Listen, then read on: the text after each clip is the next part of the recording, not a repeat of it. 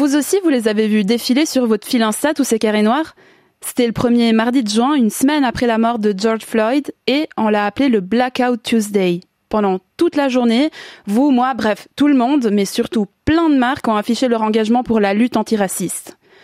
Alors, ce jour-là, j'ai pensé que c'était vraiment bien que toutes ces entreprises prennent enfin position, d'autant plus qu'après les carrés noirs, c'est des millions de dollars qui ont été versés en faveur de la cause. Netflix, par exemple, 5 millions pour créer des opportunités à long terme pour la communauté noire, ou bien YouTube, un fonds de 100 millions pour soutenir les artistes noirs.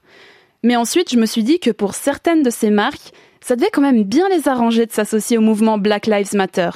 Ben oui, elles allaient comme ça redorer leur image d'entreprise, gagner des clientes et des clients, et en passant aussi se faire de l'argent. Bon, c'est en tout cas ce qu'ont dénoncé de nombreuses militantes et militants, qu'elles faisaient du blackwashing. Je m'appelle Émilie Lassalle et je suis référente en marketing au sein de l'école Créa Genève. Je suis notamment en charge de euh, la veille et l'observation du comportement des consommateurs et euh, au regard de ces comportements, de la réaction que les marques peuvent avoir. Émilie Lassalle, les stratégies de com et de marketing, elle connaît bien ça. Alors, quand je l'ai appelée, j'ai surtout eu envie de lui demander faut-il s'indigner ou se réjouir du blackwashing? Le point J, Caroline Stévan, Jessica Vial, Davy Baïbazin et Juliane Rancoroni. Je pense d'abord que le blackwashing, euh, c'est une injonction qu'ont reçue les marques et elles n'ont pas eu le choix de prendre part au débat ou de ne pas y prendre. Aujourd'hui, il n'y a plus d'options. Elles sont invitées, elles sont sommées de donner leur position. Elles ne peuvent pas se taire parce qu'aujourd'hui, les consommateurs veulent des marques engagées on ne peut plus se contenter d'avoir des marques qui s'engagent uniquement dans une relation euh, transactionnelle. On a besoin de voir euh, des marques qui fassent écho évidemment aux valeurs de leurs consommateurs, mais surtout qui mettent en place des actions qui puissent vraiment avoir un impact meilleur pour le monde de demain et pour la communauté.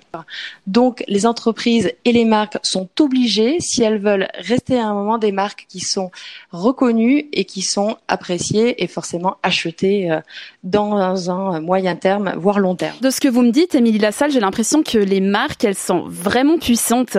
Du coup, quel rôle elles jouent dans la société pour vous? On a reconnu aux marques depuis maintenant une dizaine, une quinzaine d'années un vrai rôle euh, social et culturel. C'est-à-dire qu'elles vont codifier la manière dont les consommateurs vont euh, se comporter. Donc là derrière, on reconnaît l'impuissance et l'inactivité de nos politiques et c'est là que nos marques vont prendre le relais. D'un point de vue sociétal, je pense que avec les artistes et avec le monde évidemment des, des personnalités autres que politiques, elles vont vraiment faire changer les choses. Ce qui est nouveau aujourd'hui, c'est que on vérifie évidemment que le discours de l'entreprise soit en accord avec ses actes. Ça, c'est très différent puisqu'on a laissé pendant des années les entreprises clamer haut et fort ce qu'elles disaient et on n'a pas forcément vérifié ce qu'elles faisaient derrière. Aujourd'hui, on a la marque L'Oréal qui dit oui, je m'érige contre le racisme. Et puis quand on regarde il y a deux ans, elle a limogé une de ses égéries lors de la campagne Trump pour avoir un petit peu critiqué euh, la suprématie euh, des Blancs ou des discours euh, très racistes de la part de Donald Trump. Vraiment, les consommateurs, ils ont évolué. Ils sont non pas moins naïfs, mais ils sont plus éclairés, plus alertés, plus fédérés. Donc ils sont là pour dénoncer hein, des actions ou des communications de marques et d'entreprises qui seraient pas complètement en raccord avec leur démarche globale.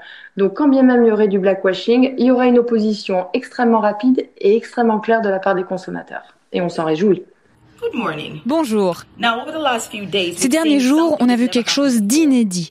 Des marques et des entreprises ont publiquement apporté leur soutien pour le mouvement Black Lives Matter. Certaines ont même donné énormément d'argent en plus d'avoir affiché leur carré noir. Et on vous remercie pour cela.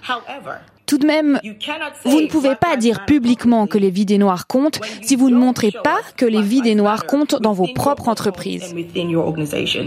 Elle, c'est Sharon Sutter, la fondatrice et CEO de la marque de beauté Woma Beauty. Elle a lancé début juin le mouvement Pull Up for Change. C'est une page Instagram où elle appelle les marques à rendre public le nombre de personnes noires qu'elles emploient et notamment à des postes de responsabilité. Elle leur donne 72 heures. Et son message, il peut pas être plus clair. On n'est pas d'accord. Dites à vos marques de se mobiliser pour de vrai ou sinon qu'elles se taisent. Et ben du coup, ça fonctionne. Les marques, elles parlent, elles ont commencé à communiquer sur leurs statistiques ethniques. Allez faire un tour sur cette page Insta, vous verrez par exemple que beaucoup d'entreprises comptent moins de 5% de personnes noires à des postes de responsabilité. Mais finalement, vous qui êtes du métier, Émilie Lassalle, vous faites comment pour savoir si l'engagement d'une marque est sincère? Est-ce qu'il y a une technique? Quand on parle d'accord entre la vision d'une entreprise et euh, ses actions, on la regarde à la fois à un instant T, mais aussi sur le long terme. Donc il est vrai qu'on peut apprécier que des marques comme des entreprises comme Disney euh, soutiennent euh, les mouvements et les associations euh, de lutte contre le racisme, mais faut pas avoir la mémoire courte et il faut se souvenir que quand il y a quelques années il a fallu voter pour un président, elles ont soutenu la campagne présidentielle de présidents qui avaient des programmes peu euh, valorisants, euh, qui avaient des discours peu euh, gratifiants à l'égard des Noirs et qui valorisaient dans des mesures extrêmes la suprématie des Blancs. Donc regarder un moment l'action de Disney, oui, mais la regarder évidemment en dézoomant pour regarder ce qu'ils ont fait au préalable. C'est compliqué de trouver une marque qui est en parfaite adéquation tout au long de sa démarche sur l'ensemble de ses actions entre ce qu'elle pense, ce qu'elle dit et évidemment ce qu'elle fait.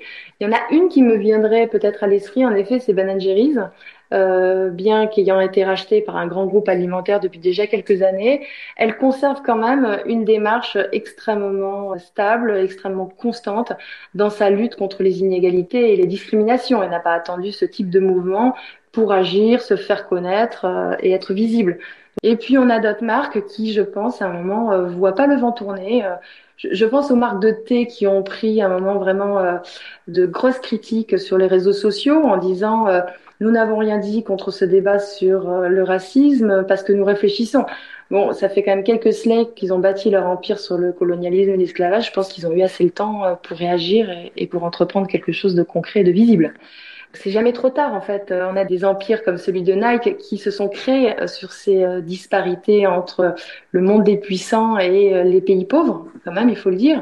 Ils n'en demeurent pas moins que depuis 4-5 ans, ils ont fait de la lutte contre les discriminations une de leurs missions.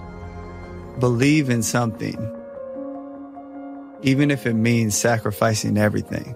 Ce que vous écoutez là, c'est une publicité Nike de 2018 avec Colin Kaepernick, le joueur de football américain symbole de la lutte antiraciste aux États-Unis.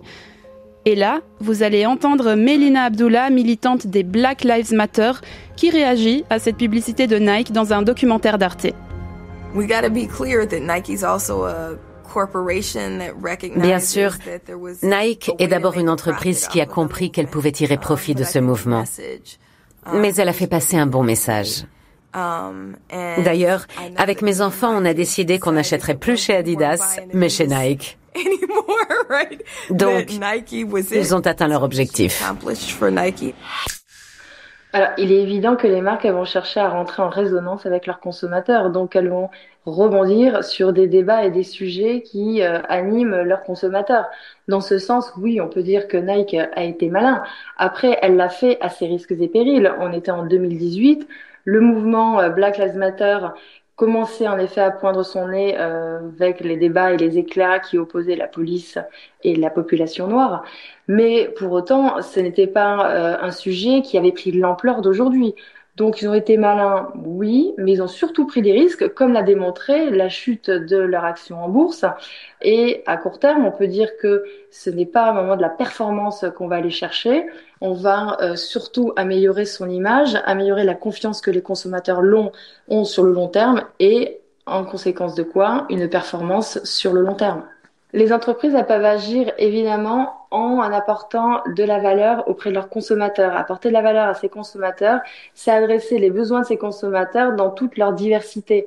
Les entreprises et les marques qui existent aujourd'hui, pour 80% d'entre elles, elles ne seront plus là le siècle prochain. On sait qu'aujourd'hui, les marques qui vont résister, ce sont les marques qui auront du sens et qui auront fait résonance avec leur époque. Donc clairement, les marques qui seront capables de saisir les sujets d'actualité et de s'en emparer de manière fine, adéquate, appropriée, ce sont les marques que nous retrouverons dans les siècles prochains. .ch, Suisse.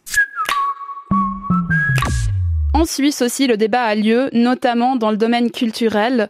Une lettre ouverte signée par une soixantaine d'artistes noirs actifs en Suisse a été adressée aux milieux artistiques et culturels des musées, des galeries, etc. qui avaient posté le fameux carré noir le 2 juin dernier. Et dans la lettre, on leur demande de passer à l'action au-delà de la vitrine des réseaux sociaux pour démanteler le racisme structurel. Les signataires ont listé toute une série de questions qui portent sur la représentation des artistes noirs dans les structures, les programmes, aux postes de direction, les rémunérations, etc et ils encouragent à partager publiquement les réponses. Le point J. C'est la fin de ce point J. D'ailleurs, on avait déjà consacré un épisode sur le racisme systémique aux États-Unis. Si vous voulez le réécouter, ainsi que les autres épisodes, vous pouvez aller sur votre plateforme d'écoute préférée, Apple Podcasts, Deezer, Spotify ou Play RTS. À tout bientôt.